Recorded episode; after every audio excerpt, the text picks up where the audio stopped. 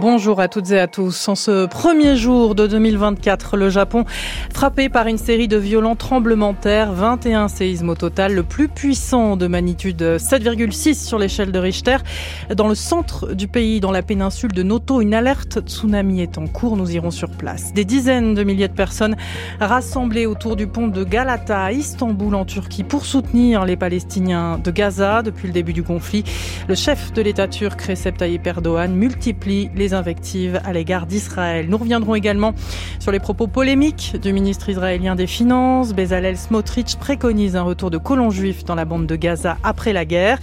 Et puis en France, Emmanuel Macron veut tourner la page après une année difficile. On continue et on avance en 2024. C'est un des messages du président de la République hier soir lors de ses traditionnels vœux. Un Emmanuel Macron qui promet de tenir le cap. Décryptage avec le service politique de France Culture et notre invité Bruno Cotresse, politologue, chercheur au CNRS. Et puis en ce 1er janvier, il y a beaucoup de choses qui changent, notamment dans les rayons des supermarchés. Le Nutri-Score évolue, les règles sont plus strictes, les céréales du petit déjeuner notamment vont par exemple perdre une lettre. La terre a tremblé donc au Japon. Il était 16h10 heure locale, 8h10 heure française. Une série de 21 séismes d'une magnitude supérieure ou égale à 4 en un peu plus d'une heure et demie. Le plus puissant a été mesuré à 7,5 précisément, je vous le disais, dans la péninsule de Noto, dans le département d'Ishikawa. Euh, bonjour euh, Karine Nishimura. Alors quelle est la situation à l'heure actuelle? Oui, eh bien depuis plus de 4 heures et les premières secousses, le Japon vit dans l'angoisse sous la menace d'un tsunami qui pourrait atteindre 3 ou 5 mètres, c'est énorme, le long de la côte ouest. Tant que ne sera pas levée cette alerte, l'apaisement sera impossible car même si les premières vagues de tsunami étaient plus faibles, de l'ordre d'un mètre, l'agence de météo prévient que les murs d'eau peuvent se succéder avec des hauteurs grandissantes, ce qui avait été le cas d'ailleurs en mars 2011. La la population locale est appelée à évacuer en hauteur et doit y rester jusqu'à plus ample informé. Par ailleurs, l'angoisse est redoublée par les répliques incessantes dans les régions affectées par les premiers séismes, à savoir l'ouest et le centre, qui ont subi déjà plusieurs dizaines de tremblements de terre de répliques très fortement ressentis, chacune venant davantage fragiliser les bâtiments, surtout ceux reposant sur des normes parasismiques anciennes. Est-ce qu'on a déjà constaté des dégâts? Pour le moment, pas de victimes déclarées, mais selon le porte-parole du gouvernement, les appels aux services de secours se multiplient et déjà il y a pas mal de dégâts matériels constatés. Des bâtiments sont fracassés, des poteaux effondrés, des routes présentent d'énormes cicatrices sur plusieurs dizaines de mètres. Des sanctuaires, les lieux de vœux par excellence, ont été abîmés. Des lignes électriques et des réseaux de télécommunications sont interrompus. Les trains, eux, ont en partie été arrêtés par précaution et des autoroutes fermées. On a vu aussi des incendies se déclarer. Alors le gouvernement est évidemment sur le qui-vive, de même que les autorités locales. La côte ouest du Japon compte aussi plusieurs centrales nucléaires, dont la plus importante du monde, Kashiwazaki Kariwa, mais celle-ci était à l'arrêt. Pour le moment, aucune anomalie n'a été constatée dans ce type d'installation. Ce 1er janvier 2024 rappelle cependant aux habitants du Japon le terrible 11 mars 2011. Karine Nishimura, notre correspondante dans la région en Israël et dans la bande de Gaza, l'année 2024 commence sous les bombardements et les tirs de roquettes. L'armée israélienne poursuit son pilonnage intensif de territoire palestinien, faisant au moins 24 morts dans la nuit, tandis que le Hamas a tiré des roquettes sur Tel Aviv et le sud d'Israël au moment exact du Nouvel An. Et pour 2024, Israël prévient, la guerre va se poursuivre tout au long de l'année. L'État hébreu qui envisage déjà l'après, avec les propos polémiques du ministre des Finances. Bonjour Moreau. Bonjour. Le conservateur Bezalel Smotrich préconise le retour des colons juifs dans la bande de Gaza après la guerre. Oui, pour avoir la sécurité, dit Smotrich, nous devons contrôler le territoire et pour cela nous avons besoin d'une présence civile sur place. Sous-entendu, cela aurait permis d'éviter les attaques du Hamas le 7 octobre, 1140 morts en Israël. Le ministre des Finances va même plus loin. Lui qui nie l'existence d'un peuple palestinien encourage les Gazaouis à émigrer vers d'autres pays. Il se dit prêt à les aider à s'installer ailleurs avec l'aide de la communauté internationale Je le cite, s'il y a 100 000 ou 200 000 Arabes à Gaza contre 2 millions aujourd'hui, le discours ne serait pas le même. Des propos qui soulèvent de nombreuses critiques à l'international, à l'opposé de ce qu'avait décidé Ariel Sharon en 2005, 8000 colons ont quitté l'enclave palestinienne après 38 ans d'occupation. Des propos dans un contexte très tendu sur l'élargissement de la présence israélienne dans la région, notamment en Cisjordanie. Les heurts, parfois mortels, sont quotidiens. Plusieurs raids de l'armée israélienne menés ce week-end à Ramallah ou encore deux réservistes blessés hier dans une attaque à l'arme blanche près de Jérusalem-Est. À Tel Aviv, Willy Moreau avec Sandrine Malon pour les moyens techniques. À Istanbul, des dizaines de milliers de personnes réunies pour euh, soutenir la Palestine. La foule compacte brandissant drapeaux turcs et palestiniens a commencé à défiler avant le lever du jour vers le pont de Galata le long du Bosphore. Les manifestants ont répondu à l'appel d'une plateforme de plus de 300 organisations et associations à se rassembler sous le slogan Miséricorde à nos martyrs, soutien à la Palestine, malédiction sur Israël, Marie-Pierre Véraud. À la tribune, les orateurs revendiquent plus de 250 000 personnes. La foule, agitant drapeaux turcs et palestiniens, s'étend sur tout le pont de Galata, enjambant le Bosphore et la Corne d'Or. Au premier jour de l'année, la Turquie tenait à montrer au monde sa solidarité avec le peuple palestinien. Elif a 16 ans, un kéfier sur les épaules et une pancarte. Ne cessez jamais de parler de la Palestine. On en parle tous les jours à l'école avec nos professeurs. Nous parlons notamment des victimes, de leur nombre, des hôpitaux bombardés, des enseignants qui sont tués, des médecins. Nous montrons aujourd'hui notre force au monde entier. Nous devrions être plus nombreux encore.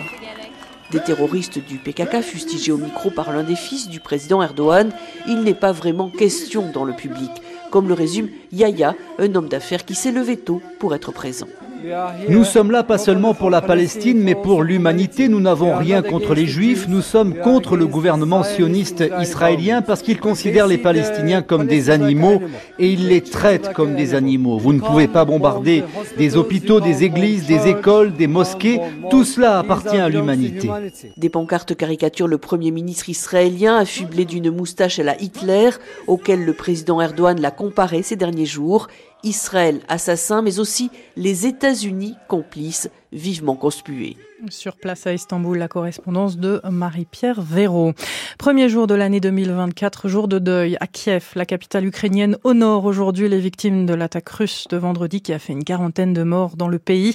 Depuis, c'est l'escalade des violences entre Moscou et Kiev lors de son discours pour la nouvelle année. Volodymyr Zelensky a promis, je cite, de ravager les forces russes qui ont envahi son pays. Son homologue russe Vladimir Poutine a lui assuré que son pays ne reculerait jamais. Emmanuel Macron promet, lui, une année de détermination en 2024. Promesse faite hier soir à 20h lors des traditionnels vœux présidentiels, pendant lesquels le chef de l'État a célébré les fiertés françaises attendues des Jeux Olympiques de Paris à la réouverture de Notre-Dame.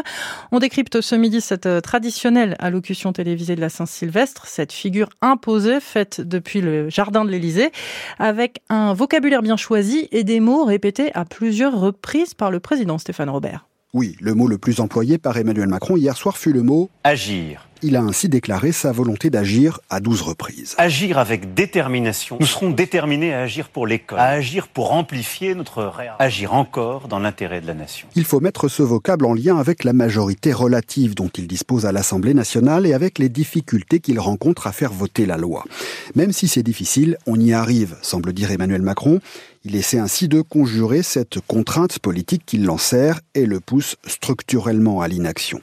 Et c'est sans doute avec ce même objectif qu'il s'est également déclaré déterminé dans la détermination à huit reprises. Un autre mot est beaucoup revenu dans la bouche du président, le mot réarmement. Il a appelé au réarmement de l'économie, des services publics, de l'éducation et du pays dans son ensemble. Les mots réarmer et réarmement furent prononcés huit fois au cours des 13 minutes de son allocution. Ce vocabulaire martial vise à mobiliser les Français face aux menaces, tant extérieures avec la guerre choc intérieur avec les attaques terroristes et le sentiment d'abandon qui touche de nombreux Français. En employant ce mot, Emmanuel Macron veut montrer qu'il prend la situation très au sérieux. Là encore qu'il est dans l'action, et à l'image d'un général d'armée, il appelle ses troupes à se rassembler sous sa bannière. Enfin, un quatrième mot fut très employé hier soir, là encore à huit reprises, le mot fierté. L'année 2024 sera l'année de nos fiertés françaises, a-t-il déclaré, avec les 80 ans de la libération, les Jeux olympiques et la réouverture de Notre-Dame de Paris.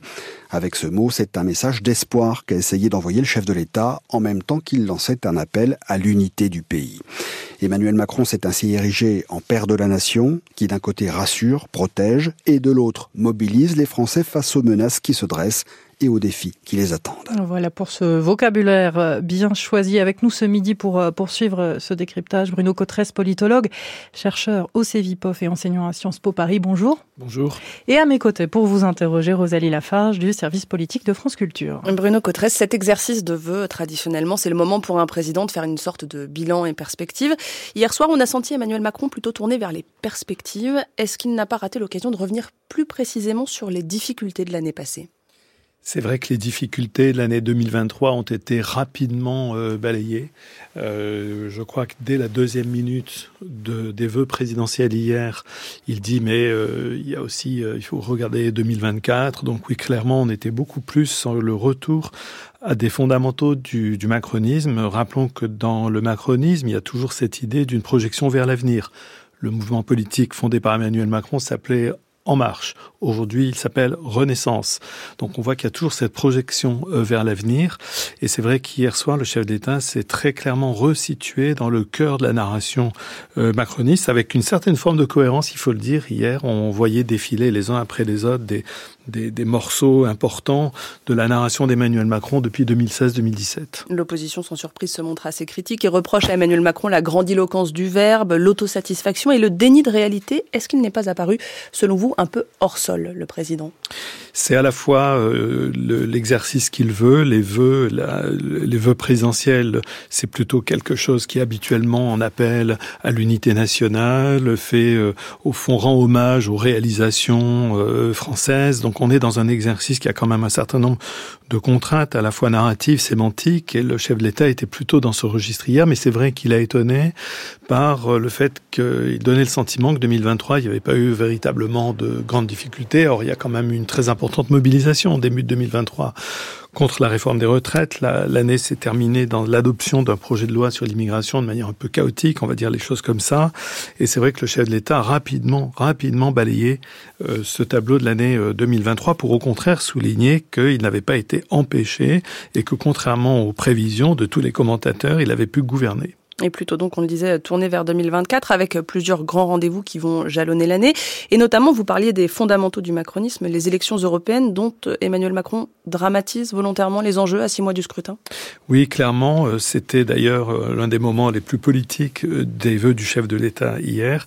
Ce retour à la case Europe pour Emmanuel Macron, très important, c'est un des éléments centraux et c'est un des éléments sur lesquels Emmanuel Macron a été le plus constant depuis ces dernières années, la question, la question de l'Europe avec effectivement euh, comme si les vœux présidentiels avaient été au fond un, exercice pour aboutir à cette dramatisation ultime, puisque s'il s'agit de réarmer, s'il s'agit de faire l'apologie de l'action, de la détermination, euh, s'il s'agit de dire que l'on va renaître des crises, eh bien tout ceci tend évidemment vers l'horizon européen qui, pour le chef de l'État, a toujours été décrit comme l'horizon permettant de combiner euh, nos avantages français et en même temps l'obligation de l'intégration européenne, le concept de souveraineté européenne. Et sans nommer le, le Rassemblement national, le chef de l'État réinstalle quand même ce match qui rythme maintenant notre vie politique depuis quelques années entre lui et Marine Le Pen. Oui, il a réétabli cette espèce de clivage euh, principiel pour lui fondamental entre une vision qu'il veut incarner optimiste, tourné vers l'avenir, l'éloge de la volonté, on l'a on, on, on l'a dit. Et puis ce qu'il a appelé toujours euh, les, les, passions tristes, ceux qui regardent dans le rétroviseur, ceux qui regardent vers le passé, euh, qui ont la nostalgie d'un monde qui n'existerait plus tout à fait pour Emmanuel euh, Macron. Et donc effectivement, hier soir, il s'est clairement situé au plan français en chef de file de cette campagne pour les élections européennes de son camp. Les européennes donc, mais aussi les Jeux olympiques et paralympiques, les 80 ans du débarquement, la réouverture de Notre-Dame. En revanche, pas grand-chose sur l'avenir très proche, sur les jours qui viennent, ni sur l'initiative qu'il promet depuis quelque temps pour ce mois de janvier, ni sur un éventuel remaniement qui apparaît de plus en plus incontournable. Oui, d'ailleurs, on voit en toile de fond que le point obscur, euh, presque aveugle, presque presque inexistant des vœux présidentiels hier était la grande question de la démocratie et de la réforme des institutions. Éventuellement, euh, ça ne va pas très fort dans le modèle démocratique français. Toutes les enquêtes d'opinion renvoient une image qui est une image extrêmement euh, négative. Nous, nous allons publier à la fin du mois de janvier notre baromètre de confiance politique du, du CEVIPOF et on s'attend à avoir des résultats qui sont des résultats toujours très négatifs sur la manière dont les Français voient le fonctionnement du système démocratique. Ça n'a pas du tout été abordé par le chef de l'État et donc du coup il n'a pas abordé euh, effectivement un certain nombre de, questions euh, très importantes. Tout le monde se pose la question de l'avenir d'Elisabeth Borne. Il y a eu un hommage rapide que moi j'ai trouvé un peu minimum à la première ministre. Est-ce qu'il faut l'interpréter comme un signe allant dans une direction ou dans une autre? Beaucoup trop tôt pour le dire. Elisabeth Borne, qui a d'ailleurs passé le réveillon en Guyane auprès des forces armées qui luttent notamment contre leur paillage illégal. Merci beaucoup Bruno Cotresse, politologue, chercheur au CEVIPOF et enseignant à Sciences Po Paris d'avoir été avec nous ce midi. Merci aussi à Rosalie Lafarge du service politique de France Culture. Un réveillon plus calme cette année avec des chiffres en baisse, annonce le ministre de l'Intérieur. 10% de véhicules brûlés en moins. Gérald Darmanin annonce également 380 interpellations sur tout le territoire. C'est l'une des réformes phares du ministère de la Justice. À partir de ce lundi 1er janvier, les pôles dédiés aux violences intrafamiliales sont généralisés à tous les tribunaux et cours d'appel pour mieux coordonner les décisions des juges et éviter d'en arriver au féminicide, car les féminicides ne diminuent pas, bien au contraire, 134 en 2023 selon le collectif Nous Toutes. Ces pôles, Florence Term, doivent permettre un meilleur partage d'informations entre les magistrats. Chacun des 164 tribunaux français et des 36 cours d'appel dispose désormais d'un pôle spécialisé dans les violences intrafamiliales. Des pôles mis en place à titre expérimental dans un certain nombre de juridictions depuis déjà octobre dernier. C'est le cas à Sens, dans Lyon, avec un principe essentiel, celui du partage d'informations entre les différents magistrats chargés à des degrés divers des violences au sein de la famille. Ils se retrouvent régulièrement autour de la même table, explique Clément Bergère, président du tribunal judiciaire de Sens. Très concrètement, on a autour de la table le procureur qui poursuit les infractions, le juge aux affaires familiales qui doit gérer la séparation, le juge pénal qui va juger éventuellement des violences, le juge d'application des peines vont travailler en équipe sur la gestion d'une situation, partager en tout cas les informations qu'ils peuvent avoir chacun sur une situation.